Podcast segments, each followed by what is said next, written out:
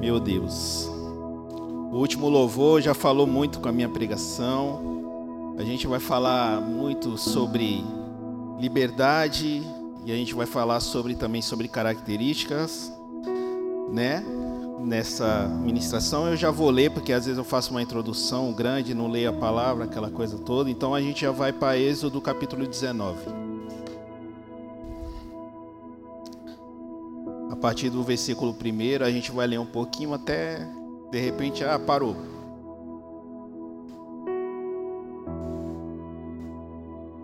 Eita, vou até tomar água, que eu já dei tanto glória a Deus ali que a garganta secou.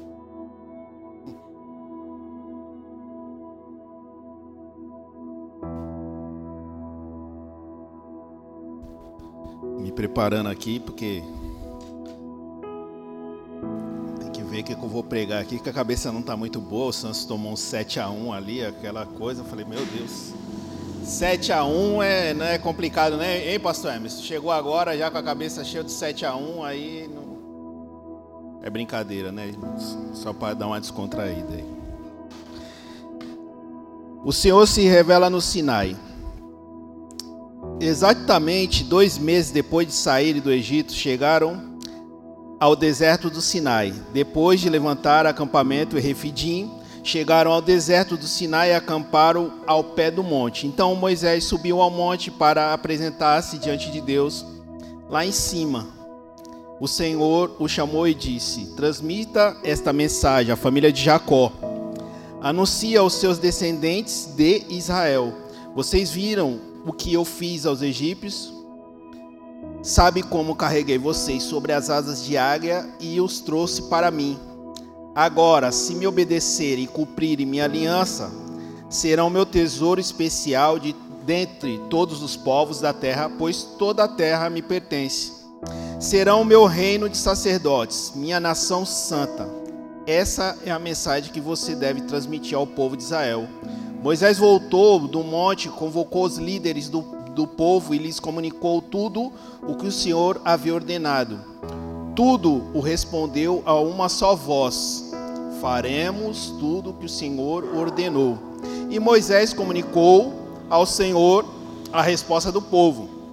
O Senhor disse a Moisés: Virei até você numa nuvem densa para que o povo me ouça quando ele falar, e assim confie sempre em você. Moisés relatou ao Senhor o que o povo tinha declarado. Então o Senhor disse a Moisés: Desça e consagre o povo hoje e amanhã. Providencie que eles lavem suas roupas e estejam prontos no terceiro dia, pois nesse dia o Senhor descerá sobre o monte Sinai à vista de todos. Amém? Glória a Deus, Pai, que em nome de Jesus, o Senhor que já se faz presente nos louvores, nas ofertas, em tudo, Senhor, e toda uma preparação que já foi feita para esse culto, Senhor. O Teu Espírito Santo está sobre este lugar. A tua manifestação está sobre este lugar, está sobre nós, e agora, Senhor, eu preciso, nós precisamos de uma iluminação do céu agora. Nós precisamos agora, Senhor, que o Senhor abra o nosso entendimento, Senhor que o Senhor, em nome de Jesus, fale dentro dos nossos corações nessa noite em relação a esta palavra, Senhor. Para a glória do teu santo nome. Amém. Glória a Deus. Êxodo 19. Na minha Bíblia está assim: O Senhor se revela no Sinai. É, esses dias nós estávamos ali na escola do Magali e houve uma lição ali para a gente dar para os jovens ali.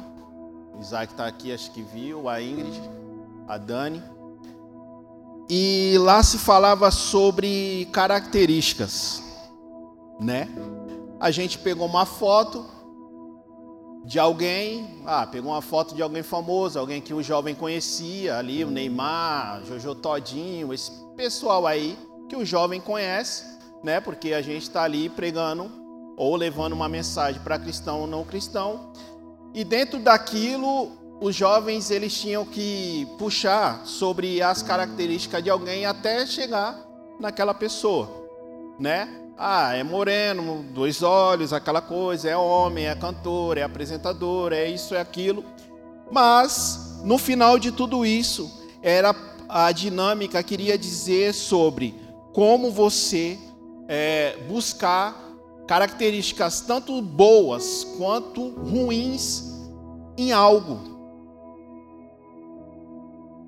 Porque hoje em dia, devido a tantas distrações, devido a tantas coisas que há no nosso dia a dia, nós muitas das vezes perdemos o filtro do que é bom e do que não é. E para complicar essa lição, foi falado o que, que se comemora no dia 12 de outubro. Aí todo mundo falou assim: Dia das Crianças. Aí o outro falou dia de Nossa Senhora. E a palavra também falava sobre isso. Porque na verdade, quando, quando o, o pessoal católico fala, né, o povo católico fala Nossa Senhora ou Senhora de Aparecida, na verdade eles estão falando sobre Maria, a mãe de Jesus. E quando vê essa lição, para você entender que há um preconceito da parte dos evangélicos e um fora de contexto da parte dos nossos irmãos católicos, com todo respeito, né? Que me prove na Bíblia se eu tiver errado, eu estou respeitando todo mundo, pelo amor de Deus. Então, preconceito da nossa parte fora de contexto pelos nossos irmãos. Então, ali a gente e agora, o que nós vamos fazer? Pastor Leonardo falou assim: eu não sei pregar sobre isso. Eu não vou pregar sobre isso. É, é complicado eu pegar e falar de uma coisa a qual não acredito. O outro também falou a mesma coisa. Aí veio Deus, Espírito Santo, e falou assim: não, negativo. Você não tá. Quando você falar de uma pessoa, de um herói da fé, é a mesma coisa como se você estivesse falando de Davi, se você estivesse falando de Moisés, ou você estivesse falando de qualquer uma outra pessoa. Porém, quando nós citamos esse nome, a gente fica com o pé atrás porque a gente acha que vai falar sobre o quê?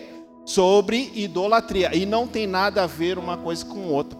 E dentro dessas características, nós conseguimos pegar e tirar várias características sobre mãe dela, que é a melhor característica que você pode pegar sobre Maria, como é ser uma boa mãe.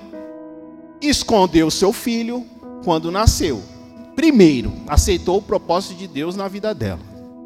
Olha só, primeiro aceitou um propósito. Ela ia, ela ia se casar ou já era casada e de repente, o que, que ela faz? Ela abandona aquilo naquele momento para quê? Para fazer o quê? A vontade de Deus. Então, dessa forma, ela cumpre um dos mandamentos. Ela amou a Deus sobre todas as coisas ela fez o maior mandamento, amou a Deus sobre todas as coisas. Ela fez o quê? Negou a si mesmo. Nós estamos falando de um herói da fé, irmão. Nós não temos culpa se, se, se o pessoal faz uma festa de São João de uma semana, uma festa de São Pedro uma semana e faz o Natal para comemorar um dia. Não é assim? O Natal é um dia, São João e São Pedro são sete dias, cada um. Olha só, é o mundo que faz isso. São as pessoas fora de contexto que fazem essas, esse tipo de festa. Então, ali nós pegamos a história dela como uma boa mãe, como alguém que cuidou muito bem do seu filho, como aceitou o propósito de Deus, escondeu o seu filho, por quê? O que acontece como uma mãe? Você esconde o seu filho dos, mal, dos males que há de vir sobre o mundo? Porque é o seguinte: quando ela pega Jesus e leva ele para o deserto, o que, que acontece? Ela estava escondendo porque havia uma lei para quê? Para que fosse morta todas as crianças. E você acha que hoje em dia é diferente? O diabo ele só mudou o tipo de morte. O que, que ele faz com uma criança?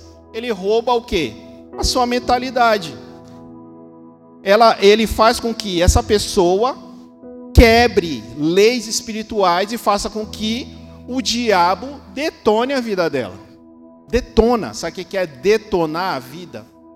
Você já viu uma pessoa, eu vou falar aqui com todo respeito, uma criança ou alguém que ele sofreu é, logo cedo algo na parte sexual? Você já viu como é que essa criança ela fica? Você pode pegar uma criança que não passou por isso e uma criança que passou. Você vai ver uma que tem um brilho e a outra que tem uma dificuldade em, certos, em certas áreas da vida. Não é assim que funciona? Porque, através da lei espiritual que você abriu, que foi aberto sobre a vida daquela pessoa, ela vai ter tanta, tanta luta espiritual, ela vai passar por tantos processos ruins dentro da vida dela que tipo assim, quem vê de fora não entende por que, que a pessoa é daquela forma. Mas quem era que tinha que ter feito esse esse cuidado? A mãe e o pai. É a mãe e o pai. Então, quando nós buscamos características sobre Maria e o que ela fez com Jesus, o que, que ela fez? Ela escondeu. Olha só, é o segundo. Escutou o que Deus tinha para falar fez a vontade de Deus, o segundo escondeu. Depois, ela criou Jesus, ela estava em todos os momentos. Você vê que ela estava em todos os momentos com Jesus? Ela estava no primeiro milagre, foi ela que acendeu lá. E aí, tu não vai fazer nada? Aí ele fala: Ô mulher, o que eu tenho contigo? Aí ele, ele, ele, ele pegou e daí fez um milagre. Depois disso, manda o povo preparar assim, assim, assado. E ela foi lá. E ela estava ali junto com o filho. E quando, quando Jesus morre? A mãe também não estava ali também? Ou seja, ela estava com ele em todos os momentos. E assim também tem que ser a nossa vida em relação aos nossos filhos, porque quando nós nos perdemos nessa parte, porque é muito fácil, o que, que acontece? Nós pegarmos simplesmente olhar o filho de alguém e falar assim: esse filho teria que fazer assim, assim, assado com ele. Ou se, não, está desobediente, ou, ou, ou não. Quando você vê alguém, quando você vê uma criança, você não olha para ela quando ela estiver ali brincando, ela ela com, com, com, uma alta energia. O que você tem que fazer? Olhar o fim dela. O fim. Ou quando ele chegar na fase adulta. Porque muitas das vezes, muitas das vezes, nós temos que buscar entender que, que o nosso filho entenda o que, que é uma característica boa. E muitas das vezes nós não estamos dando esse exemplo de como, porque eles vão olhar para a nossa vida.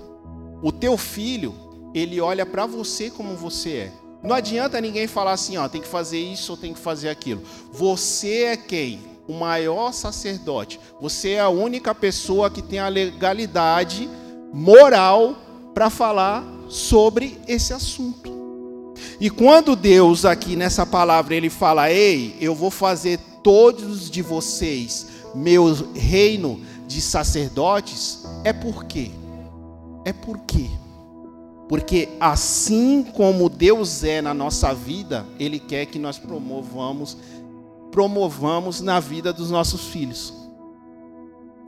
É sobre isso. Primeiro Deus ele liberta um povo. Primeiro Deus ele ele ele, ele as características que Deus dá sobre quem ele é. Primeiro, ele derrotou a maior força religiosa que tinha no Egito que era Faraó. E eles viram. E a palavra de Deus diz assim: Vocês viram o que eu fiz aos egípcios. Ou seja, quando ele detona Faraó, quando ele envergonha, porque as sete pragas, tudo aquilo que foi feito, na verdade foi para entender, para eles entenderem que não havia outro Deus igual a ele. Quando ele manda Moisés até lá e fala assim: Eu sou o que sou, ele está falando assim: não há outro maior do que eu. Porque quando Moisés chega até Deus e vai falar assim: ei, e agora o que, que eu falo? Somente vai lá. Somente vai lá. E aí Deus faz o quê? Todos os milagres que, que tinha que fazer, colocou todas as pragas ali, aquela coisa toda, e abriu o mar para provar o quê? Qual é a outra característica? Que Deus era criador dos céus e da terra e de tudo que nele há mais uma característica sobre Deus. E a terceira característica sobre Deus, que me leva a atenção, que me chamou a atenção aqui, é que o Senhor ele faz um convite. Olha, depois do, do, do, do segundo mês, Deus fala assim: Ei Moisés, vem até aqui. Ó, é o seguinte, eu quero me apresentar ao povo. Eu quero que eles me conheçam. Eu vou chegar e vou descer no Monte Sinai. Olha só. Primeiro, Deus se mostrou para você, fez um milagre. Depois, Deus te libertou. E agora Ele quer o quê? Se apresentar para você. E Ele te fez um convite e você veio aqui nessa noite.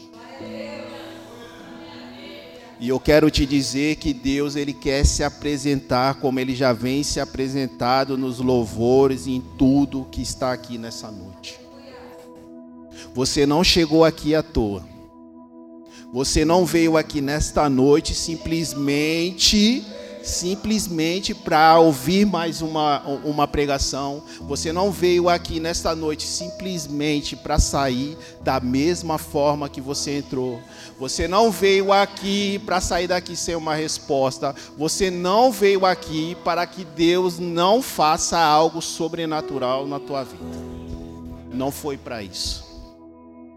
Porque da mesma forma que ele chama esse povo, da mesma forma que ele fez tudo, nós temos um privilégio, que nós não passamos por nada disso.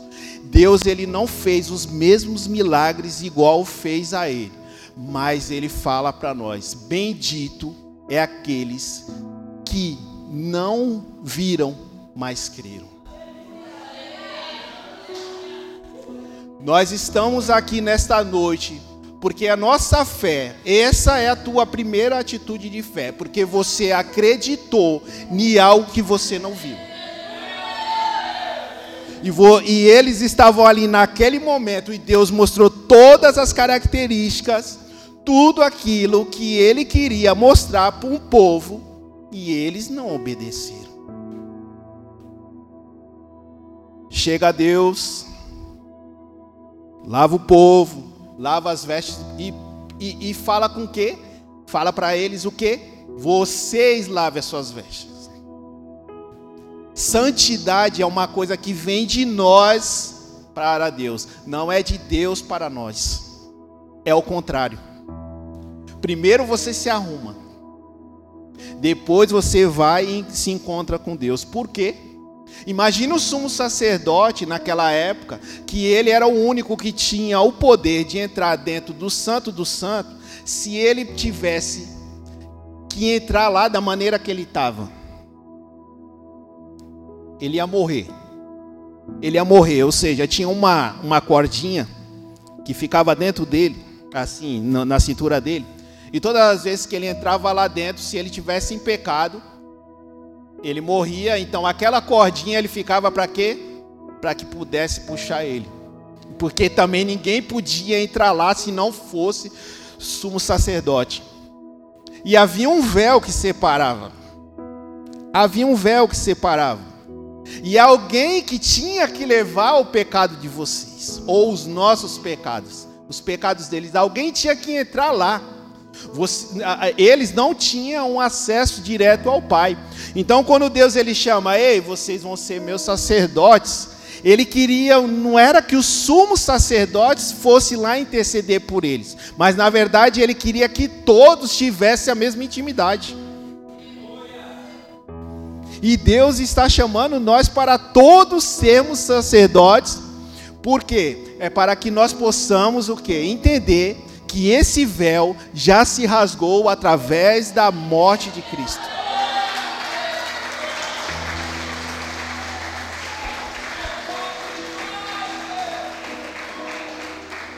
É por isso que o pecado não dá. É por isso que quando chega numa quinta-feira e você é assim, eu não quero ficar fora do santo do santo. Não quero ficar fora do Santo do Santo. Eu quero fazer parte disso. Eu quero quando o louvor estiver tocando aqui, quando eu estiver orando no, no princípio do culto, quando eu falar assim, eu vou para a igreja, é porque eu quero entrar no Santo do Santo. Porque eu tomei um banho, coloquei vestes novas e agora eu vou para o culto. Por quê? Me convidaram. Uma vez, um só convite. Um só convite. O que, que Deus precisa fazer ainda para nós entendermos que Ele quer que nós, todos nós, tenhamos a mesma intimidade?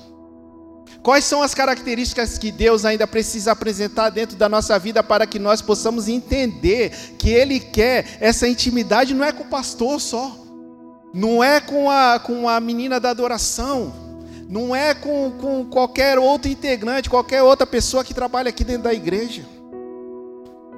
Quando nós vamos entender?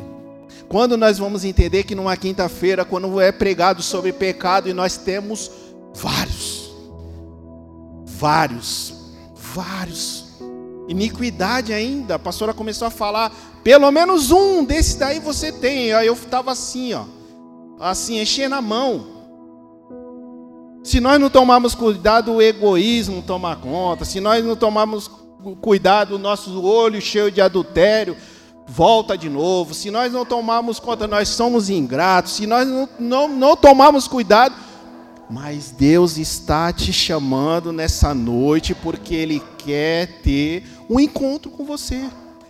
Essa palavra ela fala sobre um encontro. Eu quero me encontrar com eles. Eu não me apresentei para eles.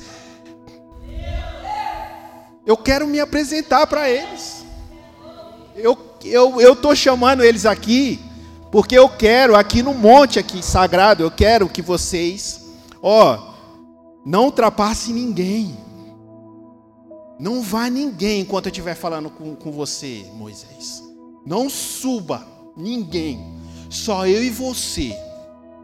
Olha só, 3 milhões de pessoas, uma pessoa podia ir. Não, esse nunca foi o plano de Deus. Nunca foi. Que uma pessoa só que um pastor só, uma pastora só. Não. Todos, todos, ele chamou todos para ser sacerdote. Todos para pegar e entrar dentro do Santo do Santo. Aí me, aí me, me o que que me acontece? Me chega Moisés ali, tá bom, reuniu o povo. E Deus começou a falar através de um toque. Tem um toque aí de, de, de chofar aí, o Mateus, Moisés. Coloca um toquinho de. Coloca um toquinho de chofar, só para o pessoal entender. Porque quando eu não estou, eu não tô, não tô fazendo um culto, um culto judeu aqui não, é só para você entrar dentro da pregação. Coloca um toquinho do chofar. Quando Deus se apresenta, porque na verdade, assim, quando ele estava em guerra, o que, que acontecia? Primeiro vinha um toque do chofar, depois eles iam para a guerra, porque ele chamava a primeira a presença de Deus, porque é Deus que vai adiante da gente, não é assim? Então, primeiro se, se buscava a presença de Deus. É, eu, eu vi uma, uma pregadora, o nome dela é Sandra, né? Aquela Sandrão, ela falando assim, poxa. Você falar para um, uma pessoa que canta que ela é um levita é muito pouco. É muito pouco. É muito pouco, né, irmão? É muito pouco falar que um levita é uma pessoa que canta.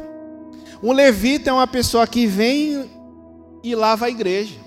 Um levita é uma pessoa que traz uma água aqui. Um levita é uma pessoa que se preocupa com o bem-estar desse do culto. Por que, que o levita ele é tão importante dentro de um culto? Porque ele é responsável em trazer o que? A presença de Deus. A presença de Deus. Nós somos os responsáveis. É por isso que Deus está chamando todos nós para sermos o quê? Sacerdócio real. Sacerdote. Não, eu não preciso, eu não preciso, eu não preciso ir na casa do pastor e perguntar para ele o que eu tenho que fazer. Não, eu já, eu, Deus, ele fez a melhor parte. Ele trouxe a presença de Deus para minha vida e agora eu vou começar a andar. Porque pensa, pensa. Moisés, cara, ele foi um líder tão grande, tão bom, mas ele só conseguiu só conseguiu discipular Josué. Uma pessoa. Porque dentro dessas 3 milhões de pessoas, só Josué e Caleb entrou dentro da terra prometida. Do povo que saiu do Egito. Não é estranho isso? Não é estranho a todo tempo você ficar dependendo de alguém para que você, para que você seus pecados sejam perdoados, para que você tome decisões, sendo que a Bíblia te mostra como você tem que se chegar a Deus? A todo tempo você ficar da mesma forma infantil na fé e você não consegue decolar porque a todo momento você, vi, você vive costurando o véu você costura o véu. Algo que foi te dado como um acesso para você entrar direto, você vai lá e costura de novo. Porque aí você tem que ficar perguntando como é que você tem que fazer, o que, que você tem que fazer, sendo que o sacerdote é para trazer a presença de Deus, um levita, o sacerdote, um pastor, é um levita, ele tem que trazer a presença de Deus para a tua vida. Aí na verdade a pessoa tem que ficar sendo o que? Um coach. Já viu? A pregação hoje, você chega num Cláudio Duarte, o que, é que ele fala? Sobre sexualidade. Aí você vai no outro pastor, fala sobre família. E assim vai indo. Mas isso sai, você sabia que sai isso um pouco da mensagem? Do Evangelho? Você sabia que muita gente entra e sai dentro da igreja porque ela, é, é, eu pego, prego sobre um coach para a pessoa. Como é que você tem que fazer com seu marido? Ela pega, vai e faz. Assim, assim, assado, tudo certinho, coisa parecida. Só que isso é muito ralo. Quando na verdade, muitas das vezes, você vai querer fazer tudo certinho, aí você chega em casa e fala assim: pô, ele não fez igual eu fiz. Eu estou desistindo. Porque na verdade não é para você levar uma palavra humana para dentro da tua casa, e sim o evangelho. O que, que o evangelho fala?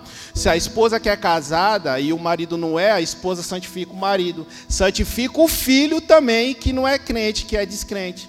Se você leva uma mensagem como essa, quando você chegar em casa, o que, que vai acontecer? você vai buscar o que? A tua bem-aventurança. Porque você, quando chegar a briga dentro da tua casa, você não vai brigar. Você vai, você vai entender o que é. O que, que a Bíblia fala? A esposa, ela ganha o marido o quê? No silêncio. Então quer dizer que vou ser uma otária? Isso daí é o que o mundo fala. O que o mundo fala. E o homem, a mesma coisa.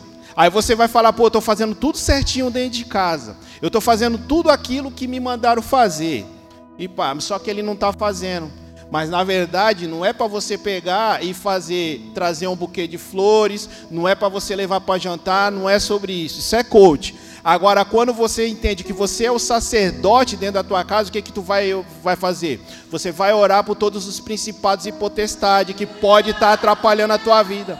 Você vai tirar toda a legalidade espiritual que há dentro da tua casa. Que é sobre leis espirituais. Porque você chega em casa, faz tudo certinho, a pessoa não faz, por quê? Porque há demônios lá, claro. Aí você vai chegar em casa e você vai fazer o quê? Você vai consagrar a sua casa, você vai começar a orar mais, você vai entregar a sua, a sua, a sua família diante de Deus, você vai entregar a sua esposa, que não é crente, seu filho que não é crente diante de Deus. Aí você não vai ficar no ferro e fogo, batendo, batendo, batendo, batendo. Porque que acontece? Você empodera tanto mas na verdade hoje eu quero trazer o poder de Deus para tua vida, não um empoderamento humano. Não um empoderamento humano para mim, nem um empoderamento humano para as mulheres, não. Poder de Deus é o que precisa. E o poder de Deus dá dentro da palavra de Deus. É sobre isso, é ser, ser um sacerdote é você entender, é você entender aquilo que Deus quer sobre as suas características. Ele quer que você venha até aqui e aprenda. Tá certo? Depois coloque em prática. É você que coloca em prática. Você não precisa vir até mim. Pô, o Breno, o Bruno está aqui. O Bruno chegou aqui como? Com a vida toda despedaçada, né, Bruno? Aquela coisa, né?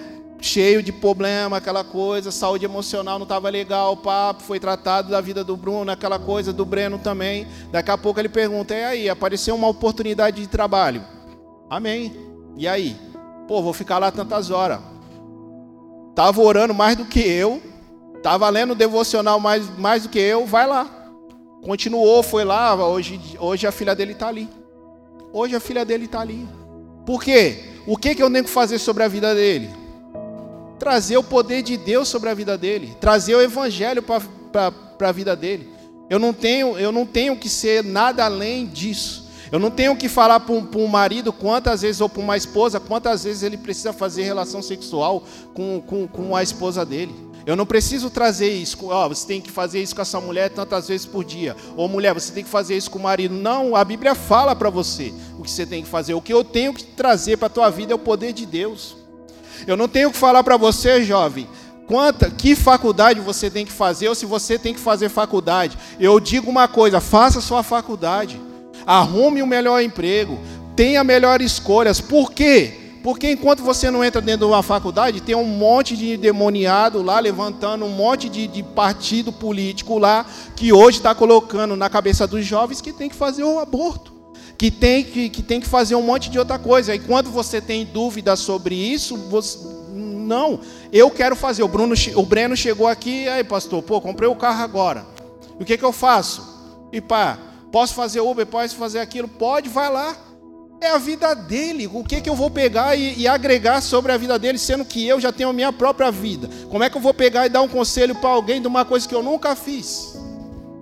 Como é que você fala, ou você está, você sabe de todos os assuntos? Como é que eu vou falar sobre a vida do, do, do filho de alguém, sendo que eu tenho o meu próprio filho para criar? Isso é coach. Eu tenho que entender o seguinte: eu tenho que, que trazer o que? A unção do céu sobre a sua vida. Eu tenho que trazer palavras de Deus.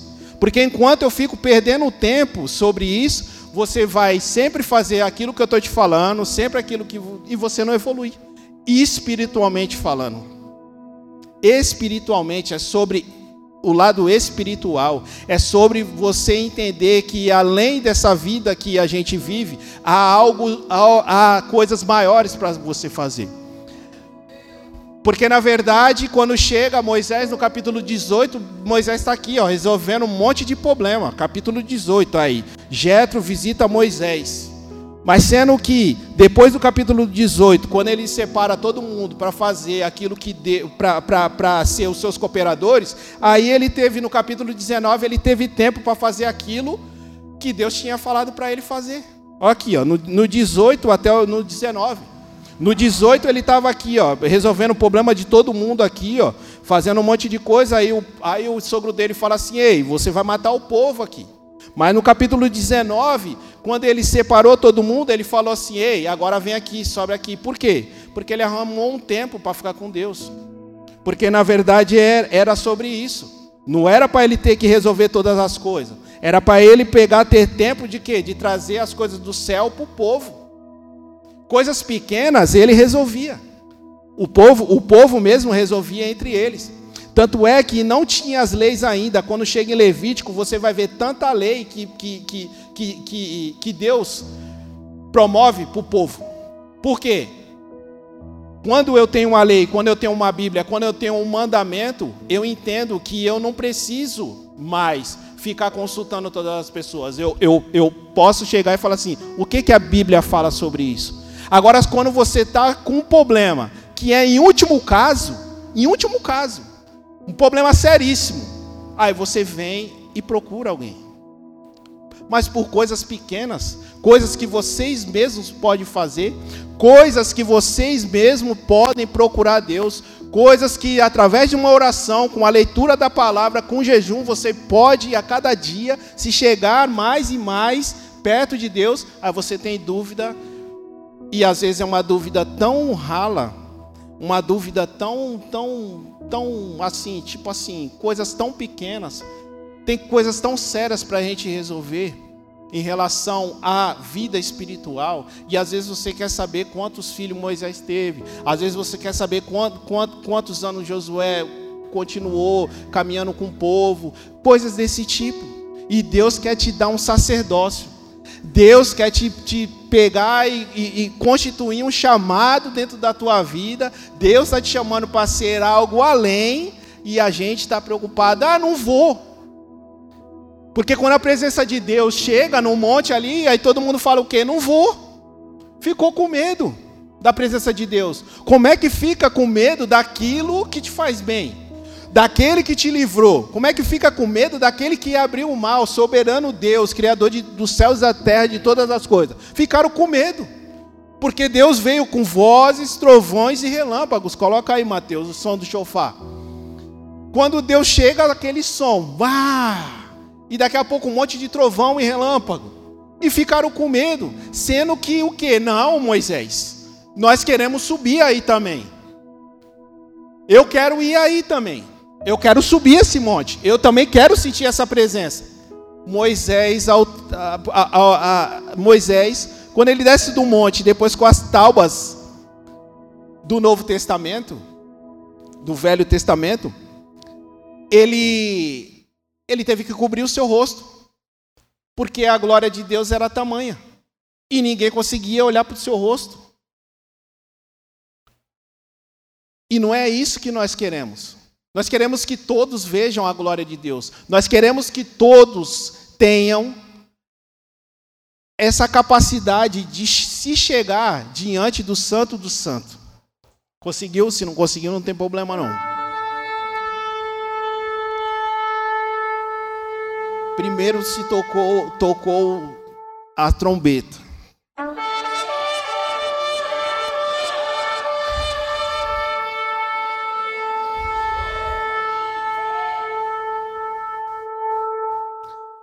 E aí Deus começou a falar. Toda vez que Moisés falava com ele, Deus respondia com relâmpagos e trovões.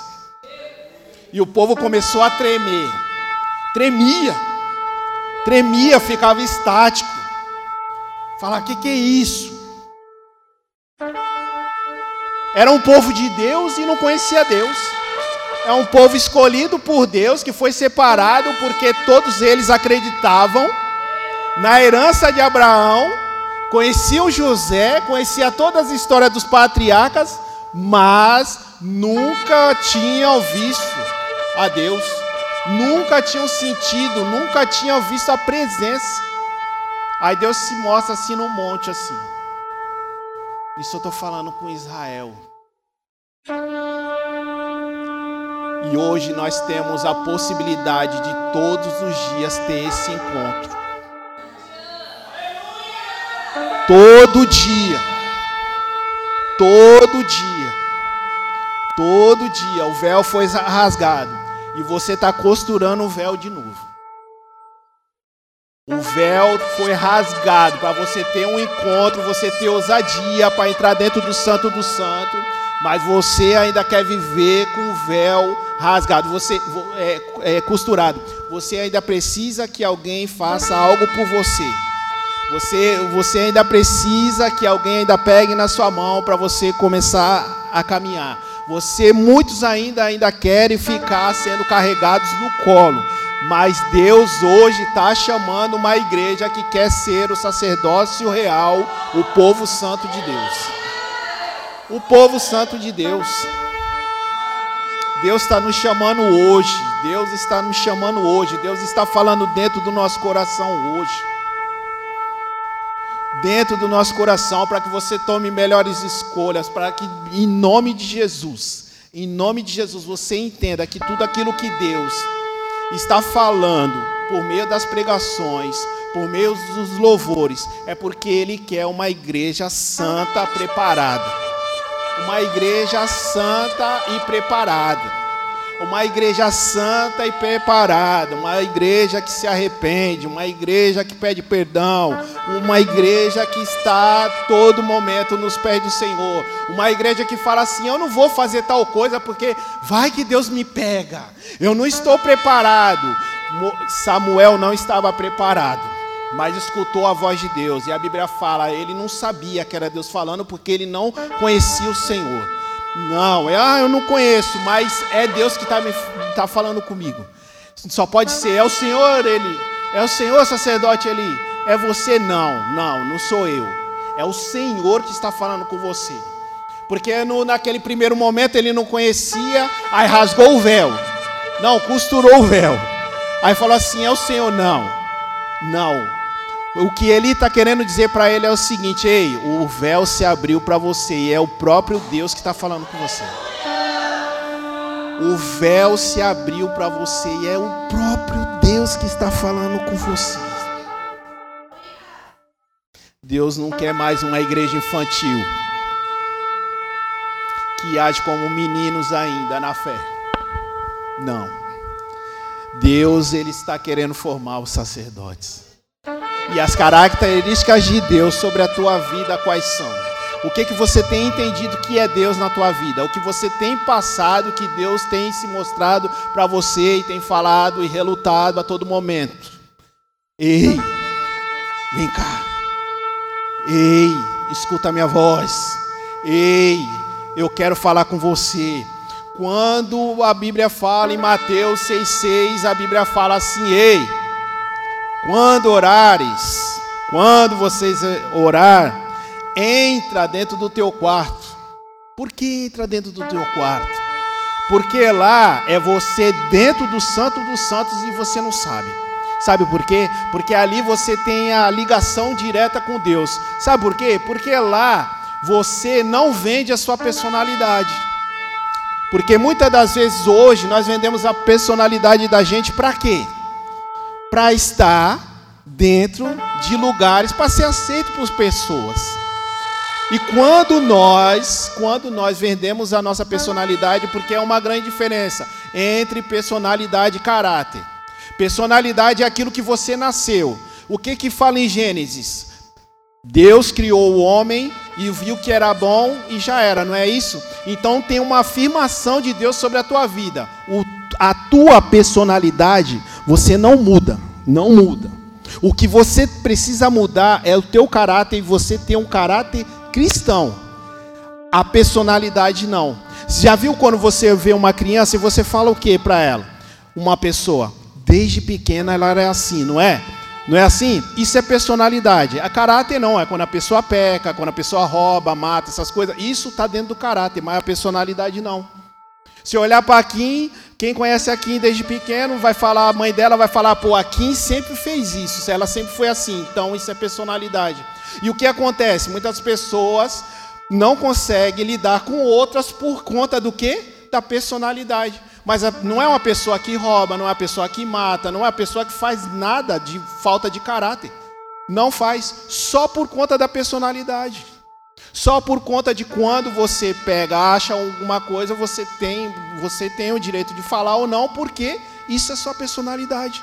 E quantas das vezes nós vendemos isso? Deus te formou dessa forma. Deus te formou com a personalidade que tu tem. Isso é inegociável. E nós negociamos. Mas quando nós entramos diante de Deus, dentro de um quarto de oração, o que, que acontece? Ali é só você e Deus. Ali eu quero ver se você não é aquela pessoa a qual você sempre foi. Quando você entra dentro do quarto secreto, quando você entra lá e fala assim, Senhor, aí, aí, aí Deus fala assim com você: é só eu e você. E agora?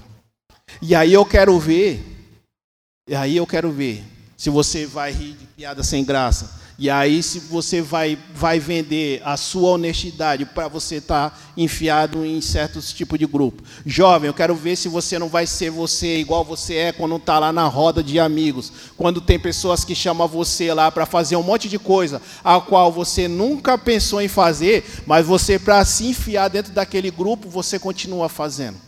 Eu quero ver se você vai vender sua personalidade lá diante de Deus, quando você chegar diante de Deus e, e se ajoelhar e falar assim: Ei, Deus, eu não quero mais praticar aquelas coisas que eu praticava.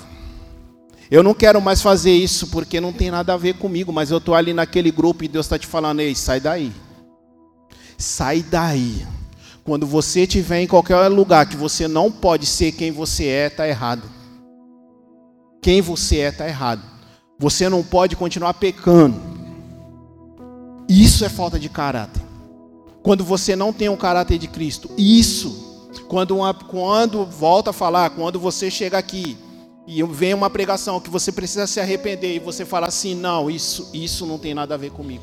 Isso é falta de caráter, é isso que eu estou fazendo, mesmo ninguém vendo, mesmo ninguém vendo.